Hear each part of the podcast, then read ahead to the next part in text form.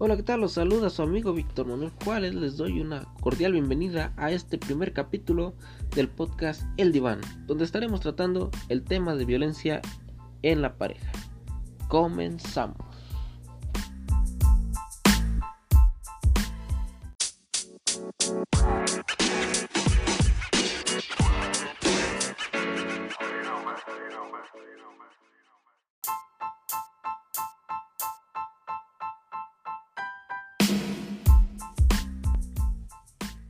Bueno, pues como primer punto a tratar en este primer episodio les comparto pues una pequeña definición.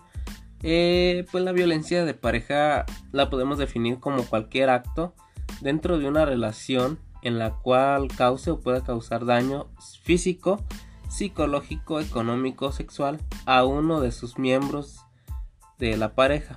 Eh, y puede ser perpetrado pues por la pareja actual o incluso una expareja.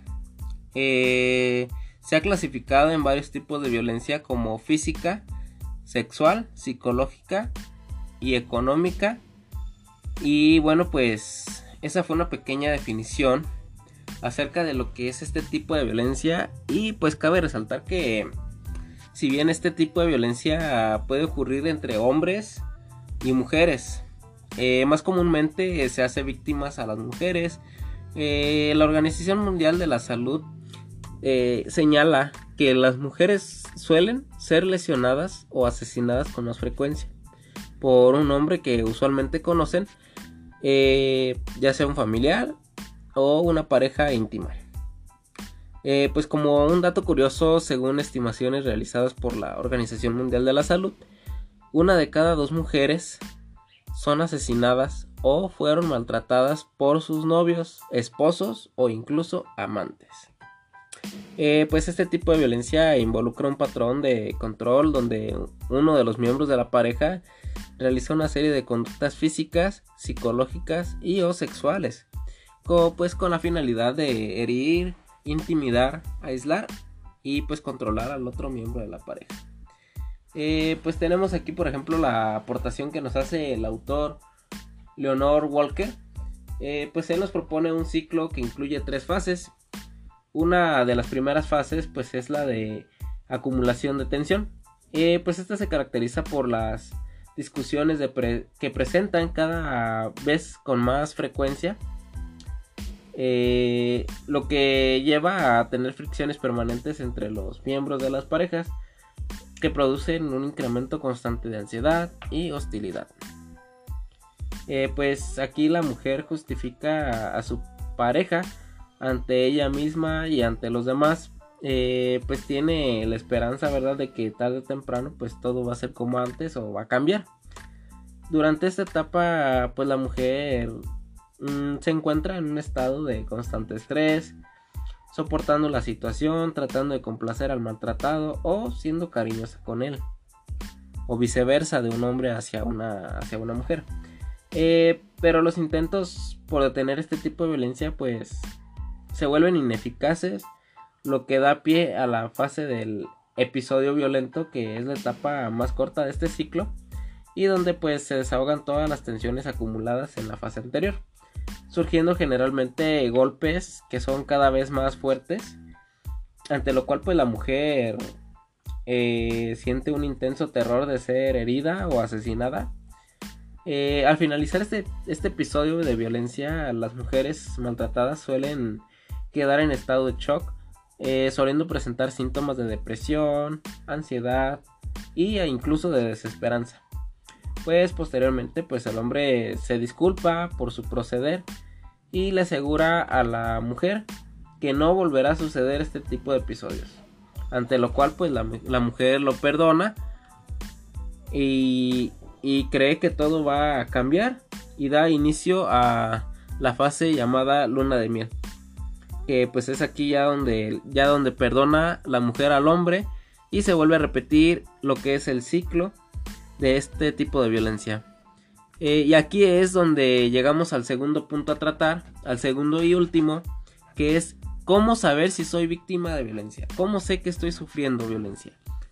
Eh, bueno, es muy importante pues que si comienzas a sentir que tu seguridad se ve comprometida, pongas atención pues a unas señales de víctimas de violencia que pueden ser que te estés volviendo mucho más crítico o crítica contigo mismo o misma pensando que eres pues, ya sea que estúpida o gorda o que tienes mucha suerte de tener una pareja eh, normalmente renunciamos a nuestras propias opiniones y pensamos que nuestra pareja tiene razón en todo.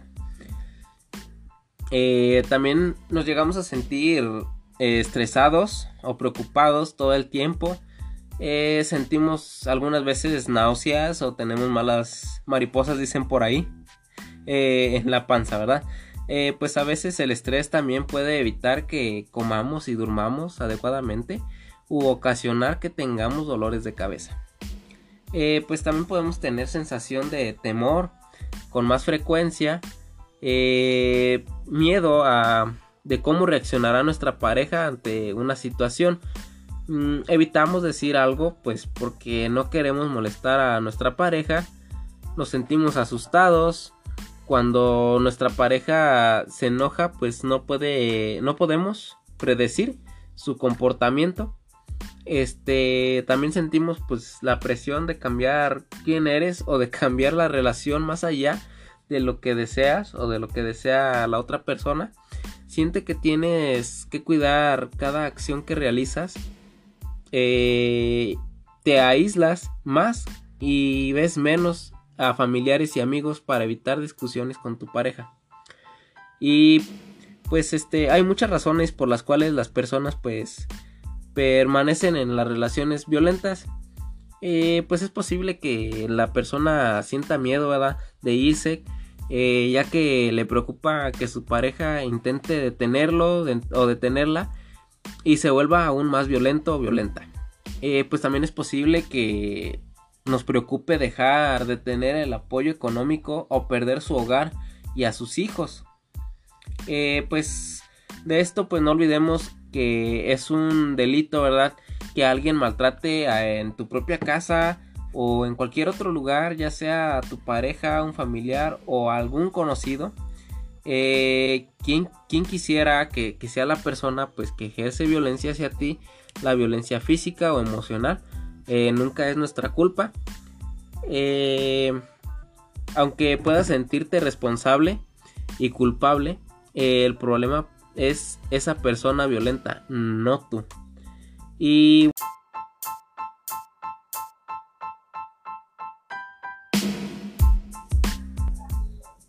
bueno, pues este les estaré dejando aquí un caso.